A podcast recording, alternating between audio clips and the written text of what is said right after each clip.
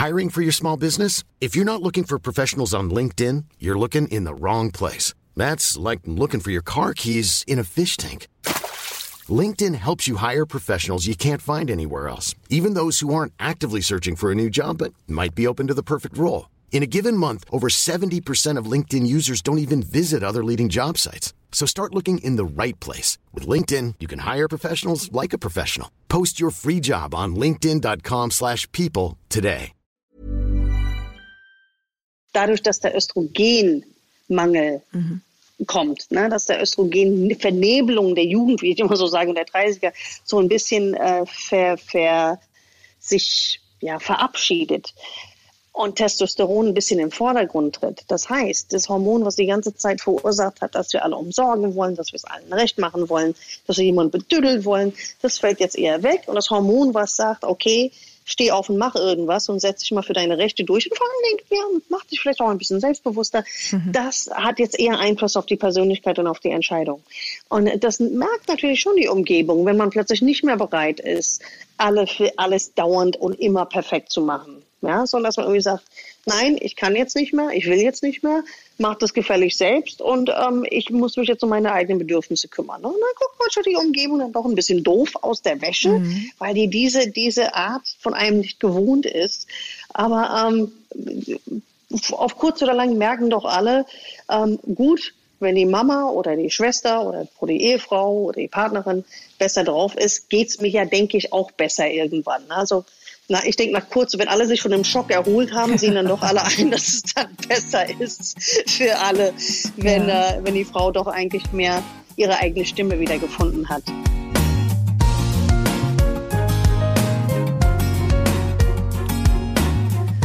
Klagen, lachen, klüger werden. Herzlich willkommen zu meinem Podcast Frauenstimmen.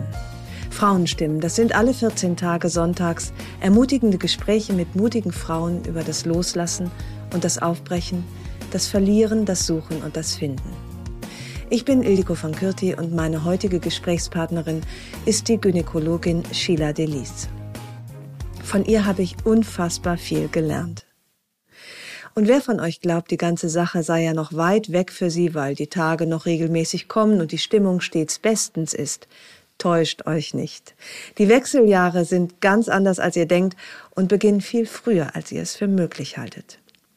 Es geht also in dem folgenden Gespräch um die berühmt-berüchtigte Menopause. Und keine kennt sich damit so gut aus wie Sheila Delis. Sie hat ein beeindruckendes und wichtiges Buch geschrieben, Woman on Fire, alles über die fabelhaften Wechseljahre. Ich war sehr skeptisch. Was soll denn das sein, die fabelhaften Wechseljahre? Hitzewallungen, Stimmungstiefs, trockene Haut überall. Was soll daran denn bitte schön fabelhaft sein? Durch das Gespräch mit ihr ist mir vieles viel klarer geworden, viele Sorgen wurden beruhigt und ich habe viele Erkenntnisse gewonnen, die mich besser schlafen lassen und zuversichtlicher in die kommenden Jahre blicken lassen. Ich wünsche euch gute Unterhaltung und vor allen Dingen lohnenswerte Erkenntnisse, die euch das Leben hoffentlich ein wenig leichter machen. Ich freue mich, dass ihr dabei seid und nun viel Vergnügen und Aha-Momente mit Sheila Delis. Herzlich willkommen, liebe Sheila Delis, in meinem Podcast Frauenstimmen. Meine erste Frage. Ich bin 54. Was passiert gerade mit mir und was hat das alles mit den drei Engeln für Charlie zu tun? Also wenn man äh, als Frau jetzt Mitte 40 ist, ist es ja so, ne, dass unser Eierstock nicht mehr regelmäßig einen Eisprung produziert. Das ist völlig normal. Mhm. Ähm, weil der Eierstock, ähm, oder quasi weil wir mit ähm, einer begrenzten Anzahl von Eizellen auf die Welt gekommen sind und irgendwann mal sind die halt alle. Und wir brauchen aber einen gescheiten Eisprung, um eine gescheite zweite Zyklushälfte zu haben. Das bedeutet, um einen regelmäßigen Zyklus zu haben, alle 28 Tage, brauchen wir, dass der ganze, dass alles rund läuft. Ja, frische Eier, die frisch angezüchtet werden, die frisch springen und so weiter. So, da diese Frische aber irgendwann mal so nachlässt, ist es so, dass damit verbunden auch die Hormon Hormonkonstellation sich verändert. Die wichtigsten hormonellen, äh, die wichtigsten Hormone bei uns im Hormonsystem für uns Frauen sind Östrogen, Progesteron und Testosteron. Ich habe die in meinem Buch ähm, dann irgendwann mal, weil ich dachte, man kann sich erstens die Namen nicht merken und zweitens sind die drei Hormone doch so an für sich jeder so individuell und so faszinierend, was sie eigentlich für Aufgaben bei uns haben, dass ich dachte, okay, den musst du, ähm, ihre Persönlichkeit musst du versuchen, irgendwie am besten zu beschreiben. Und dann bin ich irgendwie in so eine, äh, irgendwo auf die Idee gekommen mit, mit äh, Charlie's Angels also quasi der Film aus, äh, aus ich glaube 2000 ist da mit Drew Barrymore und Cameron Diaz und Lucy Liu.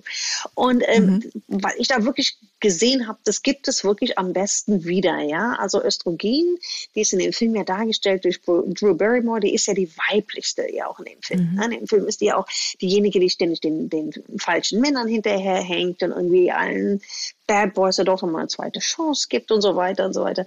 Und äh, das ist, das macht Östrogen mit uns. Östrogen macht ja unsere weiblichen Kurven. Östrogen dreht so ein bisschen an unsere Psyche, äh, macht uns eher so, ja, gibt uns den Hang zur Romantik, auch zu Dramatik. Ja, ich sag so, mhm. Titanic ist bestimmt in so Östrogenrausch geschrieben worden, der Film. Ja, also alles Celine Dion Lieder sowieso. Also das ist Östrogen. Östrogen macht also mit uns aber noch diesen, äh, diesen Wunsch auch nach einem Zuhause und, und Nestbau und all diese Dinge. Ne? Ist ja auch wichtig so. Und Frauen, die jetzt keine Kinder bekommen, ähm, ist häufig dann trotzdem so, dass sie irgendwann mal, wenn sie in den Kinderkrieg Alter bekommen, sich etwas anderes suchen, wo sie sich drum kümmern können. Also das sind zum Beispiel, also typisch zum Beispiel Hunde oder Katzen, ne? dass Frauen mhm. sich dann, die, die haben dann häufig einen Hang zu Haustieren oder zu, zu Pferde beispielsweise. Man braucht etwas, was man lieben kann. Ja, das ist einfach ganz, ganz wichtig. Wirklich oft durch Östrogen auch wirklich angefeuert. Ja, und ja nicht nur lieben, sondern tatsächlich auch im Grunde behüten, beschützen. Genau. Äh, ne, also mal, es reicht dann eben nicht genau. der Mann, sondern man möchte sich kümmern im Sinne von eben auch ja diese Mütterlichkeit im Grunde ausleben. Genau. Ganz genau, ganz genau. mhm. genau. So Muttergefühle für, für, für irgendwas. Meistens, meistens drückt sich das doch auf, eine, auf so eine Art und Weise aus. Meistens mit etwas, was schwächer ist mit einem, ja, oder was einem ein bisschen auf die Hilfe angewiesen ist. Ja. Und ähm, was man wirklich auch ungehemmt einfach lieben darf. Ja, und das ist mhm. bei Kindern zumindest mal am Anfang so, Haustiere ja auch.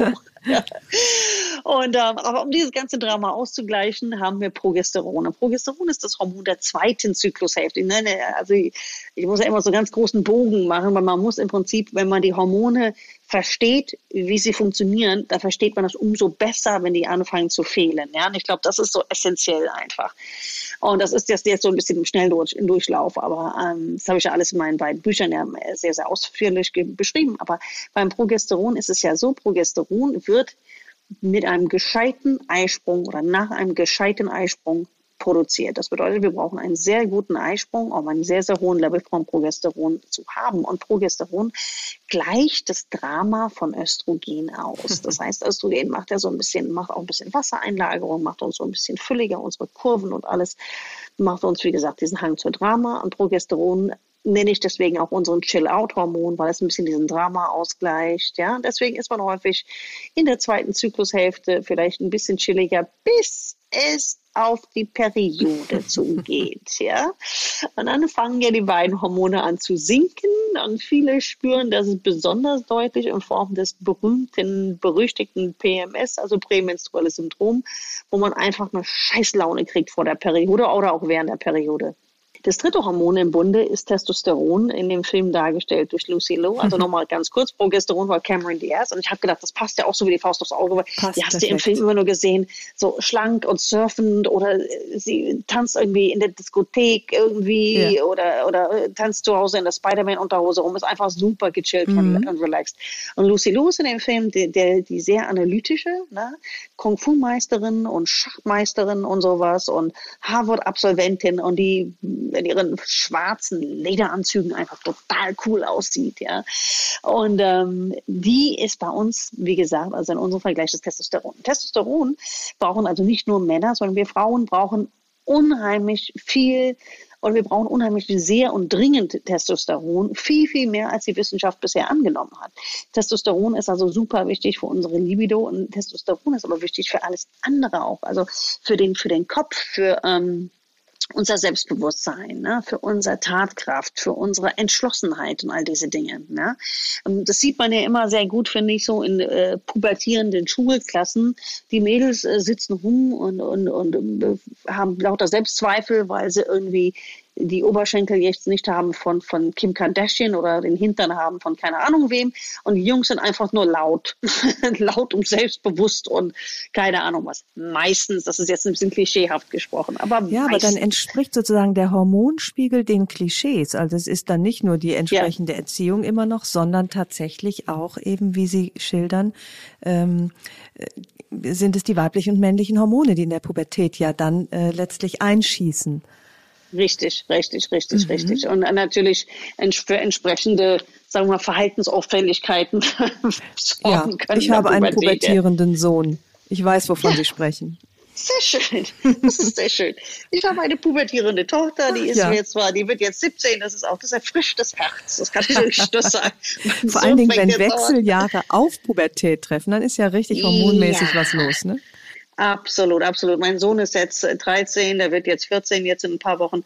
Mhm. Ähm, das ist, äh, da spüre ich auch schon die ersten, die, das zarte Fenster der Pubertät der Jungs zeigt sich auch, wo ich schon so denke, ach du Scheiße, jetzt das jetzt, so jetzt nochmal Pubertät, nur in, mhm. in Jungsfärbung. Habe auch mhm. gedacht, oh Gott, oh Gott, da freue ich mich so gar nicht drauf. Ja. Echt.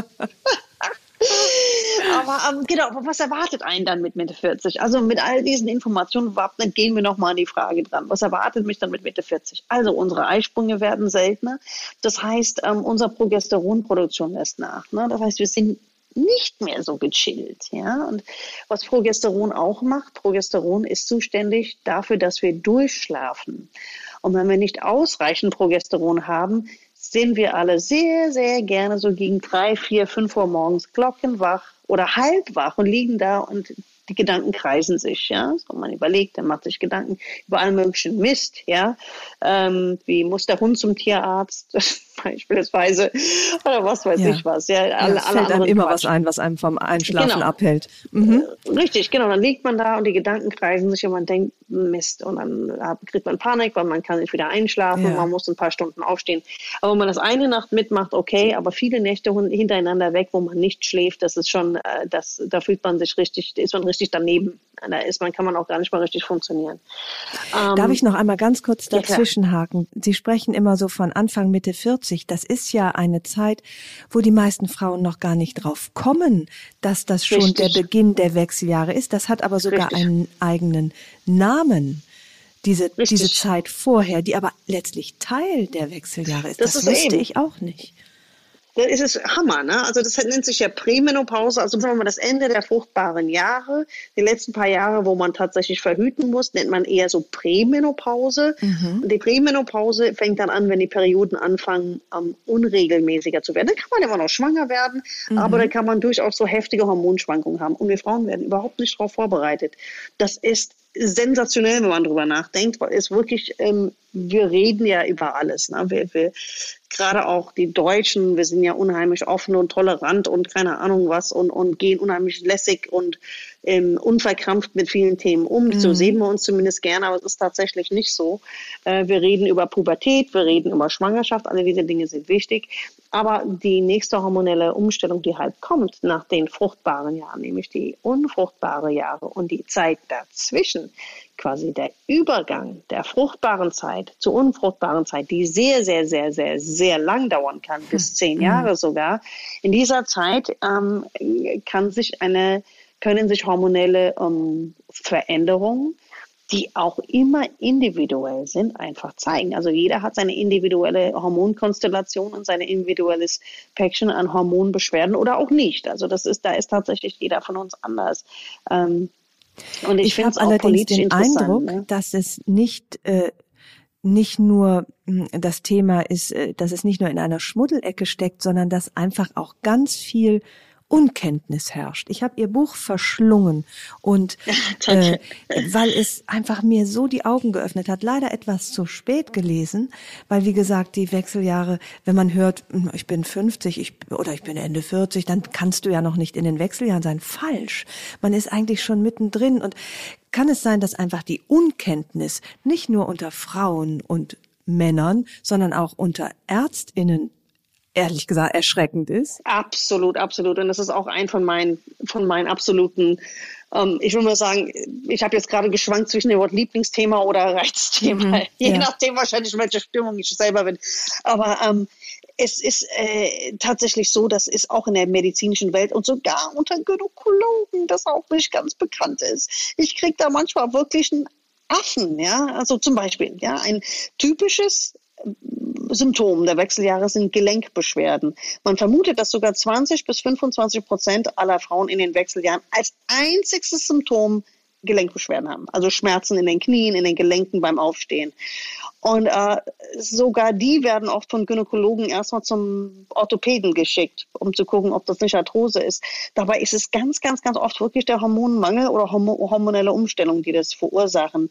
Ähm, und das ist halt ein Problem. Also das ist ein Bereich innerhalb der Medizin, ähm, was, äh, was nicht viel Beachtung geschenkt wurde und sogar unter den Gynäkologen auch nie wirklich als Schwerpunkt betrachtet wurde. Also wir haben ja in der ähm, in unserer Ausbildung, Weiterbildung zur, zum, zur Gynäkologie hat man ja, da macht man ja die Geburtshilfe, ne? da lernt man auch Ultraschall ähm, von den Schwangeren in der Frühschwangerschaft, in der Spätschwangerschaft, Fehlbildung.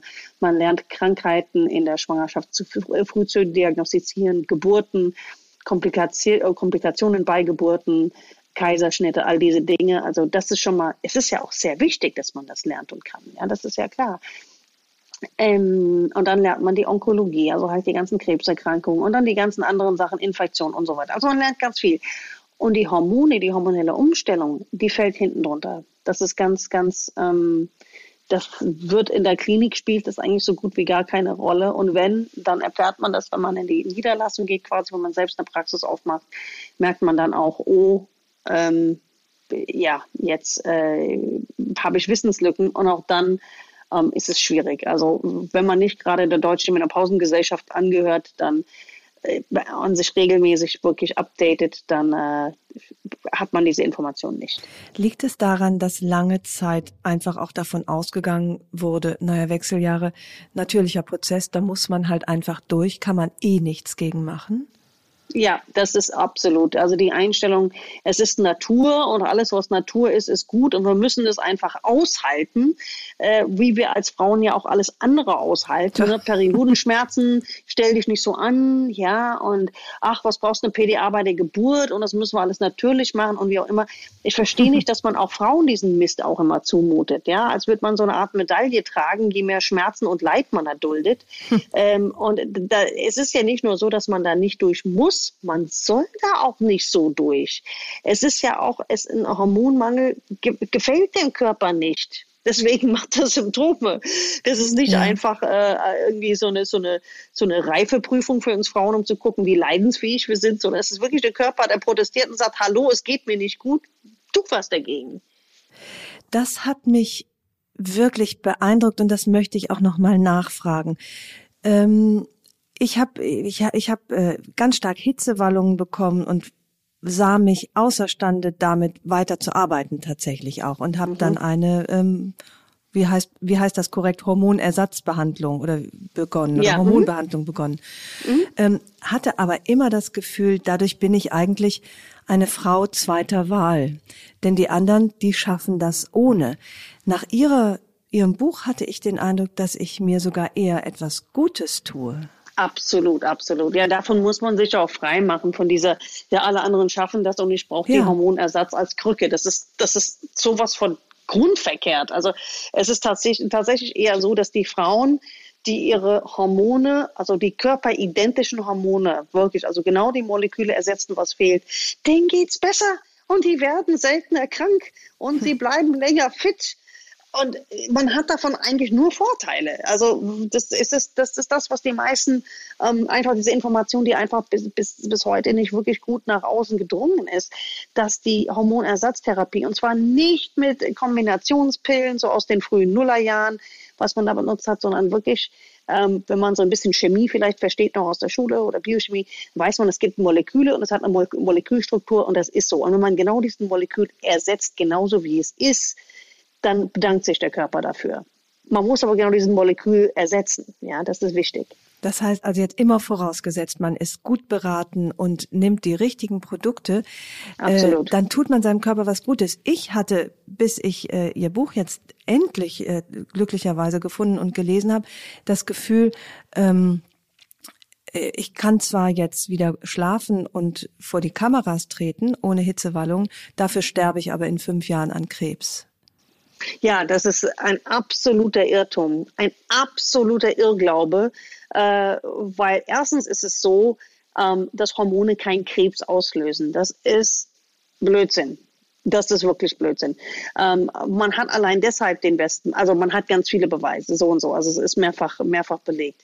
Ähm, aber auch Frauen, die ähm, mehrere Kinder bekommen haben, ne, die sehr, sehr hohe Hormonwerte haben, hatten im Körper, die haben auch kein höheres Risiko für, für Krebs. Und diese, das, was wir heutzutage benutzen, das löst so und so keinen Krebs aus, sondern man hat festgestellt, dass Frauen, die diese Hormone ganz natürlich ersetzen, weniger Krebs haben als die, die gar nichts machen. Die kriegen weniger Krebs und ganz viele andere Erkrankungen kriegen es auch weniger als die Allgemeinheit. Übrigens auch ähm, Herz-Kreislauf-Erkrankungen und Demenz und all diese Dinge, Schlaganfälle, kriegt Frau seltener, wenn man unter Hormonersatztherapie steht. Aber wenn man alle großen, mächtigen Frauen anschaut, ja, die älter sind als, äh, sagen wir mal, 50, äh, 60, ähm, die haben, die müssen alle Hormone nehmen. Ne? Das ist zumindest nicht schlimm, das ist auch in Ordnung so. Die Queen nimmt auch Hormone, ja, einfach um sein, um einfach um, um fett zu bleiben. Und ich finde, da ist überhaupt nichts Verkehrtes. Das ist doch, wo, was ist denn bitte verkehrt an der Idee? Ich wähle Gesundheit anstatt Gebrechen und Leiden. Ja? dann, seit wann ist das was Falsches? Ja? Was ist denn da los mit unserem Körper, dass, dass wir praktisch nur gesund als Frauen älter werden können, wenn wir nachhelfen.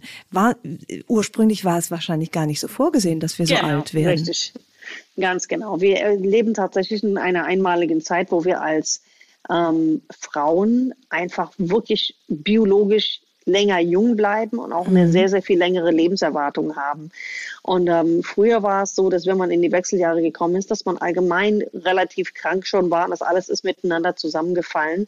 Und äh, man ist dann einfach schlicht nicht so alt geworden. Deswegen, die Evolution hat noch nicht, hat noch nicht dazugelernt. Ja, die hat sich noch nicht angepasst. Die fängt äh, langsam damit an. Also man hat festgestellt, ähm, dass man ähm, dadurch, dass wir als Menschen insgesamt länger gesund bleiben und insgesamt länger leben. Man hat auch schon festgestellt, dass es vereinzelte Frauen gibt, die problemlos mit 44, 45, 46 schwanger werden, ne? so aus dem, aus dem Nichts. Dass man vermutet, also da ist eine Theorie dahinter, die einfach vermutet, dass die Evolution jetzt langsam begreift, ah, die Menschen werden älter, also lassen wir doch einfach die fruchtbare Zeit noch ein bisschen länger dauern, dass sie sich quasi anpasst mit der Zeit, weil die Evolution tickt noch so, ja, du kannst mit 12, 13 heiraten und ein Kind kriegen. Äh, nein, wir sind jetzt nicht im alten Ägypten. Ja. ja. Insofern, das, äh, das fand ich auch sehr spannend. Das hat ein Freund mir erzählt, der in der Kinderwunschbehandlung, äh, Kinderwunschtherapie arbeitet, also in Kinderwunschklinik. Das heißt, es kann sein, in 10, 20 oder 100.000 Jahren äh, haben wir vielleicht die Möglichkeit, als Frau noch bis äh, 60, 70 schwanger zu werden, werden 120 und die Wechseljahre setzen vielleicht mit 110 ein. Am Ende, stell dir vor, das könnte, das könnte tatsächlich sein. Wer weiß das, ja? Und nicht, ob die Menschheit überhaupt so alt wird, aber ich das könnte ja sein. Vielleicht kommt man dann auch erst mit 20 in die Pubertät, ja? Wer ja, weiß, ah, ja. So?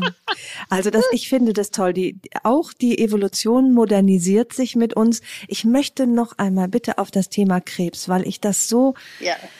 re revolutionär finde, diese Erkenntnis, dass man sich etwas Gutes tut, wenn man sich behandelt. Woher kommt denn immer noch der Krebs in unserem Kopf, wenn wir an Wechseljahre denken? Wie ist das überhaupt entstanden?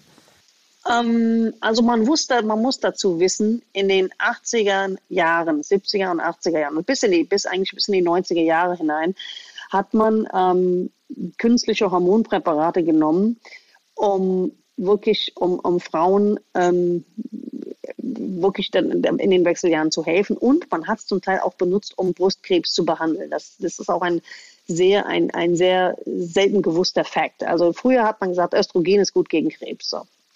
Dann ähm, hat man angefangen, das den Frauen reihenweise in USA zu geben, und zwar in künstlichen Tabletten, die bestanden aus Hormonen, die man aus, ähm, aus Pferdeurin gewonnen hat. Ähm, jetzt muss man sich das so als, sagen wir mal, Mitteleuropäer vorstellen, dass in den USA ähm, die Pharmafirmen ja ein riesiges, riesige, riesige Machtpotenzial haben. Und das bedeutet, die haben dann einfach beworben, das sollen alle Frauen nehmen, ihre Hormontabletten, die natürlich keine natürlichen Hormone waren. Das ist ein ganz wichtiger Punkt, auf den ich gleich zurückkommen werde. Und sehr hoch dosiert. Und ähm, dann haben die festgestellt, die Frauen, die diese Kunstprodukte nehmen, die scheinen irgendwie weniger Herz-Kreislauf-Erkrankungen zu haben als alles alle anderen. Dann haben sie gesagt, okay, lass uns doch mal eine Studie machen. Dann haben die einfach eine Studie gemacht, haben geguckt, ähm, welche Frauen nehmen diese Hormontabletten und ähm, wie geht es denen dann. Aber dann haben die gesagt, okay, um diese Studie richtig zu machen, muss man eine Gruppe Hormone geben und der andere Gruppe nichts geben, ein mhm. Placebo. Das nennt man eine Doppelblindstudie. Jetzt versetzen wir uns doch mal in diese Studiendesigner, die gesagt haben, wenn wir also zuverlässige Daten haben wollen, darf der Teilnehmer nicht wissen, ob er Hormone nimmt oder nicht. Und das wiederum bedeutet, wir können keine Frauen nehmen für diese Versuchsreihe, die in den Wechseljahren sind, sondern wir brauchen welche, die gar keine Symptome mehr haben. Ja, ja verstehen Sie? Ja. Weil wenn ich welche habe mit Hitzewallung, die verstehen, die raffen das dann schon so, ach, meine Hitzewallungen sind weg, ach, dann nehme ich, bin ich, gehöre ich wohl zu denen, die Hormone nehmen und damit werden die Ergebnisse verfälscht. Das heißt, ähm, das Studienkollektiv, das heißt, die Patienten, die benutzt haben, waren relativ, relativ alt schon, also 60, 70, 80, schon mit recht vielen Vorerkrankungen, genau. Und dann hat man festgestellt im Verlauf der Studie, dass es, ähm, dass manche von den Frauen und ich sage das betont, ein leicht erhöhtes Risiko hatten für Schlaganfall und für Brustkrebs. Es war kein riesiges Risiko. Nicht mal bei den älteren Frauen. Es war ein leicht erhöhtes Risiko. Dann ist auch, dann ist etwas passiert, was in der Studienwelt normalerweise nie passiert, nämlich, dass diese Daten viel zu früh, ohne dass sie analysiert wurden, und zu gucken, ob sie wirklich belastbar sind, ob sie statistisch wirklich solide sind, wurden raus an die Presse veröffentlicht. Und dabei sind mehrere Wege umgangen worden. Von welchem Jahr hat, sprechen wir nochmal einmal ganz kurz? Wir rechnen jetzt, wir sprechen jetzt von 2002. Sind rausgegangen an die Presse. Genau, rausgegangen an die Presse und gesagt, um Gottes Willen, um Gottes Willen, Hormone machen Krebs, alles ist furchtbar. Und, ähm, und dieser Ruf hat sich dann leider, es war wirklich so, ich sag mal, ich vergleiche es immer so gern wie die Karriere des King of Pop. Ja, wirklich so ein Sturzflug. Boom, von jetzt auf gleich eine riesige Erschütterung. Alle ja. sind äh, riesige, riesige Bombe detoniert. Alle, oh mein Gott, oh mein Gott. Die Hormone, lass das bloß, das ist Giftzeug und so weiter und so weiter. Und, ähm, und das, das ist eigentlich das, was das ausgelöst hat. Ne? Dass viele Frauen dann bis heute auch wirklich Angst haben, ähm, Hormone zu nehmen. Und man kann das, erstens waren die Studiendaten damals schon falsch. Aber auch wenn sie richtig gewesen wären, muss uns das überhaupt nicht tangieren, weil das, was man heute als Standardtherapie nimmt, ist was völlig anderes. Das, was man heutzutage nimmt, ist, dass man genau das Molekül ersetzt, was der Eierstock früher hergestellt hat. Und deswegen sage ich auch immer, wenn man das benutzt, wenn es ankommt in der Blutbahn, der Körper weiß jetzt nicht, wo dieses Molekül hergekommen ist. Der kann nicht unterscheiden, ist es aus der Apotheke gekommen oder ist es aus deinem eigenen Eierstock gekommen? Und deswegen macht es keine Nebenwirkungen. Und das ist ja das Coole daran. Also genauso wie wir Schilddrüsenhormone und Dinge nehmen oder Vitamin D nehmen, wenn es fehlt, benutzen wir einfach diese Hormone. Deswegen, also ich bin da ein Befürworter äh, für diese Hormone, weil ich das auch einfach sehe. Und ich habe, ich und mein Team halt, wir haben jeden Tag Patienten, die sagen, sie haben mir das Leben gerettet. Ich kann wieder arbeiten, ich habe ja, wieder eine ja, Libido, ich, fühl, ich bin wieder ich. Und das finde ich so wichtig. Und, ähm, und wirklich, ich kann auch wirklich das mit absolut bestem und ruhigem Gewissen verordnen. Es gibt viele, viele andere Dinge, wo ich mir mehr Sorgen habe beim Verordnen. Antibiotika zum Beispiel, Schmerzmittel, ja, ähm, eine Antibabypille natürlich. Um das nochmal richtig zu verstehen, ähm, ich, äh, eine gute Freundin von mir leidet sehr unter Hitzewallung, Schlaflosigkeit, das ganze Programm. Ähm, ist aber Team, das muss man durchhalten. Mhm. Ich frage mich, wenn ich sie richtig verstehe, dann würde man aber doch im Grunde jeder Frau, und zwar egal, ob sie Beschwerden hat oder nicht, Absolut. eine Hormontherapie empfehlen, oder? Also selbst Absolut. wenn, es gibt ja Frauen, die gar nichts haben, die, die da so durchgehen, würde man denen nicht auch empfehlen, Leute, ihr merkt es zwar nicht, aber natürlich werden eure Knochen brüchiger. Äh, also all das ist ja ein Prozess, der stattfindet, egal ob man ihn bemerkt oder nicht, sollten wir alle äh, eine Hormonbehandlung machen ab einem gewissen Alter? Ähm, das erste besteht erstmal in der wirklich so, wirklich Hormone Education. Das ist das Allerwichtigste. Dass man, bevor eine Frau mir sagt, oder wenn eine Frau mir sagt, ich habe nichts, dann gehe ich erstmal meine ganze Liste durch von Symptomen, die man überhaupt haben kann. Und ich sage dann, ich habe keine Hitzewallung. Und dann so, schlafen Sie schlecht? Ja, aber ich habe viel Stress. Wie ist es mit Gelenkschmerzen? Ja, meine Mutter hatte auch schon Arthrose. Wie ist es mit der Libido? Nee, aber mein Partner und ich, wir sind schon seit 30 Jahren zusammen. Wie sieht es aus mit der Vagina? Ja, die ist trocken, aber da schmiere ich irgendwie Nivea drauf. Und dann geht es die ganze Zeit weiter.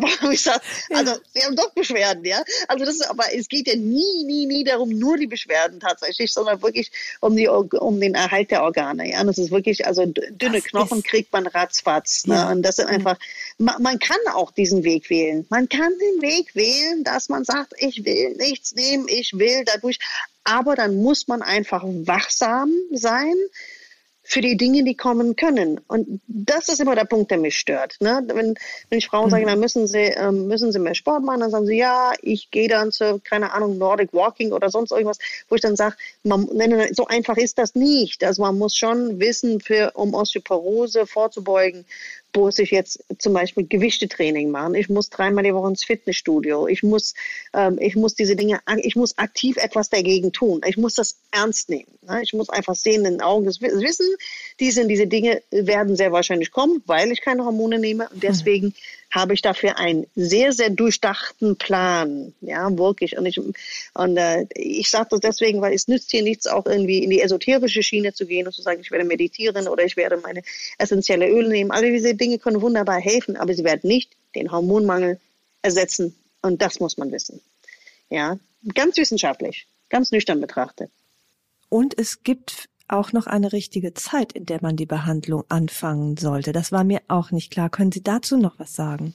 Ja, sehr gerne. Also es, man nennt, man spricht vom goldenen Fenster. Also quasi, es gibt eine Zeit um die letzte Periode drumherum bis ungefähr zehn Jahre danach. Und man sagt, es um die letzte Periode drumherum ist, hat man die besten Chancen, seine Gesundheit wirklich zu bewahren. Ne? Und man sagt so, äh, so um die 50 herum, wenn man damit beginnt, dann kann man damit am besten Bluthochdruck äh, vermeiden ne? oder ähm, diese ganzen anderen Dinge, Herz-Kreislauf-Erkrankungen. Man kann am besten seine Knochen schü- beschützen, seine Gelenke beschützen, wenn man halt in diesem goldenen Fenster einfach anfängt zu ersetzen. Und man weiß auch, dass es auch, ähm, dass man da wirklich fast nur, fast nur davon profitiert, also wirklich fast nur einen Benefit da, davon hat. Das ist, ähm, glaube ich, auch einfach eine sehr, sehr wichtige Information. Wie ist das fast gemeint? Also was ist denn die mögliche Nebenwirkung der Hormonbehandlung? Ich habe das als wir als Mediziner sind unseriös, wenn wir sagen, alle dürfen immer das machen, immer und ohne Ausnahme. Ja, deswegen habe ich das, baue ich das immer ein, weil natürlich gibt es bestimmt Leute, wo man sagt, nee, machen Sie das nicht, weil Sie schon ähm, Arteriosklerose, also Gefäßverhärtung haben und eine feste Diabetes haben und tausend, wie wir so schön sagen in der, in der Medizin, multimorbide sind. Diese, diese sehr, sehr kranken Menschen gibt es mit Mitte, Ende 40. Die sind nur die Ausnahme. Oder eben eine bereits bestehende Krebserkrankung oder so. Darauf darf man es nicht drauf tun, ne?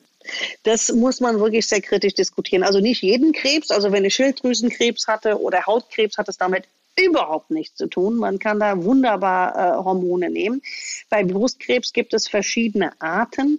Es gibt äh, eine Art von Brustkrebs, äh, was zum Beispiel, wie wir es so schön sagen, Hormonrezeptor negativ ist. Das bedeutet, es ist völlig unbeeindruckt, ob Hormone da sind oder nicht.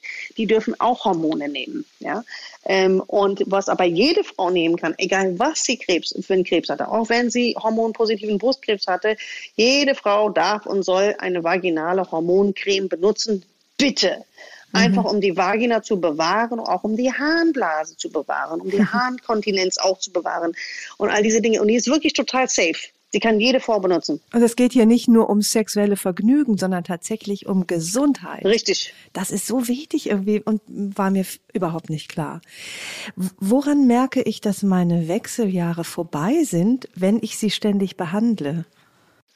Ähm, es gibt eigentlich keine, keine richtigen vorbei. Ähm, und das ist auch ein ganz, glaube ich, auch ein ganz wichtiger Punkt. Es ist jetzt nicht so, dass man jetzt so lange die Hormone benutzt, bis man keine Symptome mehr hat und dann setzt man sie ab, weil dann im Prinzip dann äh, nimmt der Organverfall oder der ja, Verschleißverfall nimmt, dann geht dann einfach wieder von vorne los. Also insofern, ähm, wir empfehlen tatsächlich die äh, Hormone körperidentisch zu ersetzen, bis man 144 Jahre alt ist. Ja.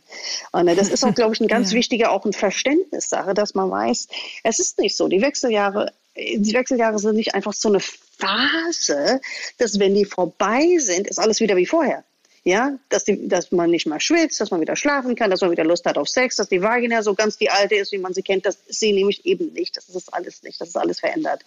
Und äh, das ist einfach, man, Sie merken ja, ich missioniere ja immer, von mir geht es wirklich darum, einfach Frauen zu informieren. Wir müssen einfach wissen, was kommt auf uns zu und was haben wir für Optionen, verdammte Kacke.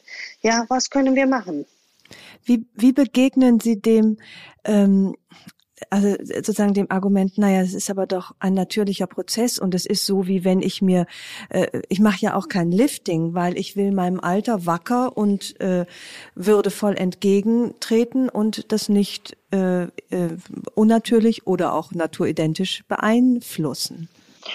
Um, ähm, es ist natürlich so, das eine hätte etwas mit dem Aussehen zu tun, das andere ist etwas Gesundheitliches. Ne? Das können wir uns mal überlegen, was ist denn alles Natur? Ne? Also ich meine, jede Tumorerkrankung ist Natur. jede.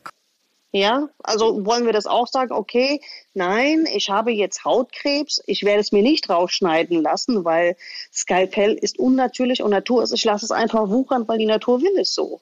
Ähm, jede Covid-19 ist Natur. Alles ist Natur.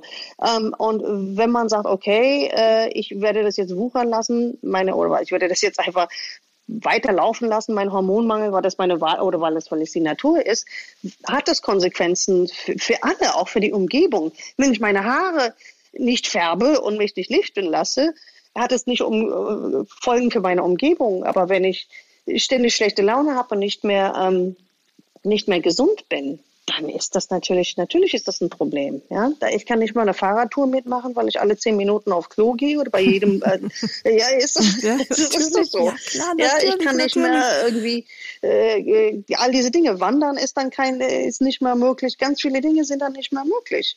Ähm, ganz zu schweigen von der Sexualität, die Partnerschaft leidet, die, die Beziehung zu vielen Menschen leidet, der Arbeitsplatz leidet. Also das ist, äh, das ist dann immer die Frage, wie weit lässt man die Natur gewähren? Ich sage immer, die Natur will uns ja eigentlich umbringen. Wenn das nicht so wäre, bräuchten wir keine Häuser, wir könnten alle draußen wohnen, wir bräuchten auch keine Schuhe.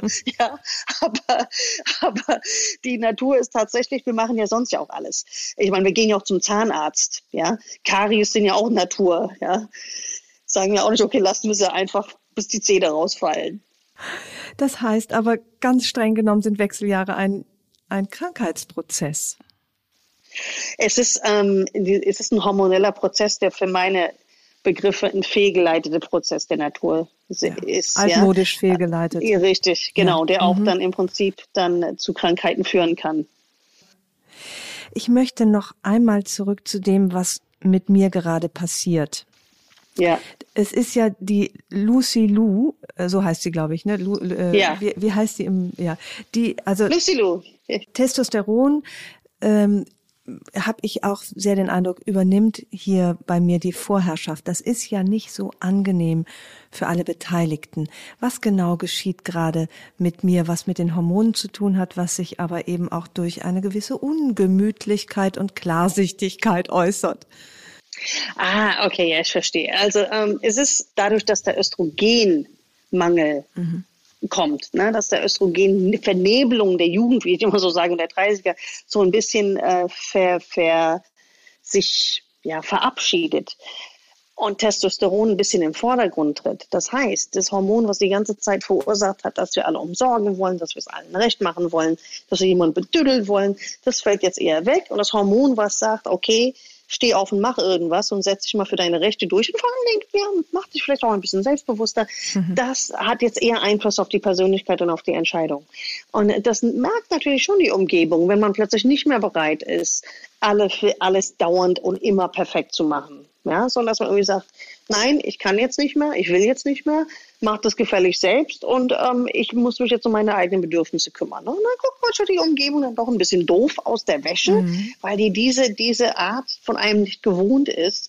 Aber ähm, auf kurz oder lang merken doch alle, ähm, gut, wenn die Mama oder die Schwester oder die Ehefrau oder die Partnerin besser drauf ist, geht's mir ja, denke ich, auch besser irgendwann. Also na, ich denke nach kurz, wenn alle sich von dem Schock erholt haben, sehen dann doch alle ein, dass es dann besser ist für alle, wenn, ja. äh, wenn die Frau doch eigentlich mehr ihre eigene Stimme wieder gefunden hat.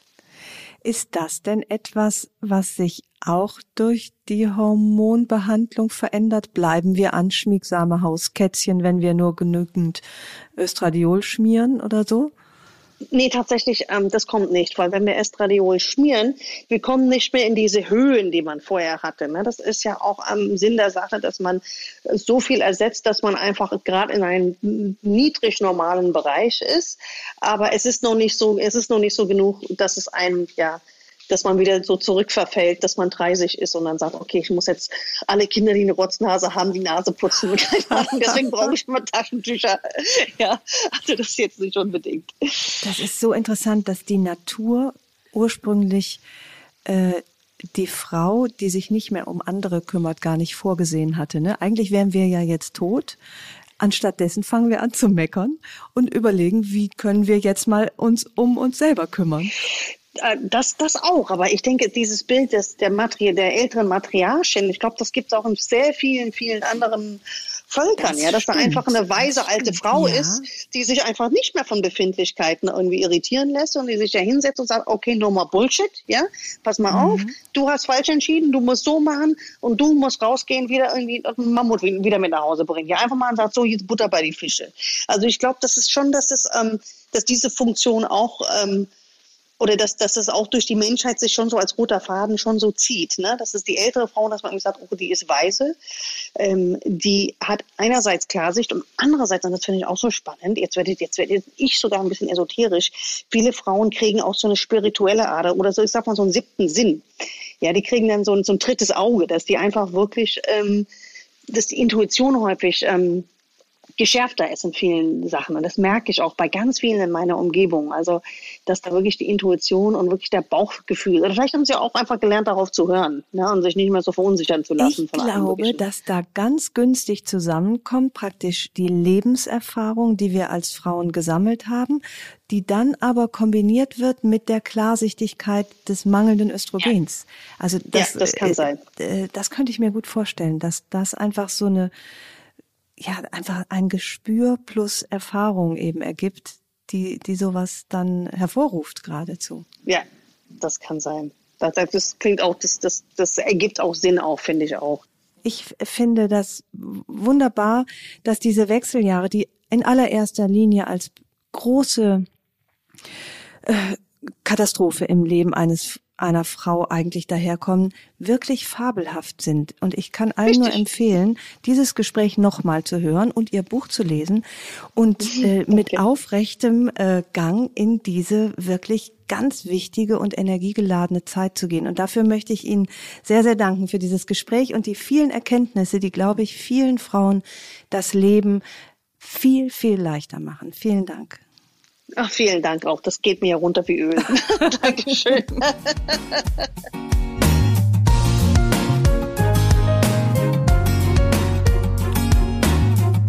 Herzlichen Dank fürs Zuhören. Die nächste Episode von Frauenstimmen hört ihr hier in zwei Wochen. Vielleicht mögt ihr die Frauenstimmen abonnieren, dann verpasst ihr keine neue Folge.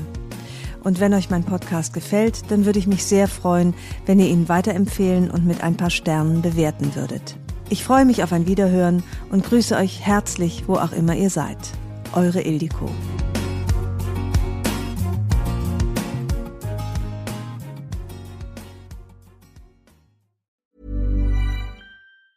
Planning for your next trip? Elevate your travel style with Quince. Quince has all the jet setting essentials you'll want for your next getaway, like European linen, premium luggage options, buttery soft Italian leather bags, and so much more. And is all priced at 50 to 80% less than similar brands. Plus, Quince only works with factories that use safe and ethical manufacturing practices. Pack your bags with high-quality essentials you'll be wearing for vacations to come with Quince. Go to quince.com/pack for free shipping and 365-day returns.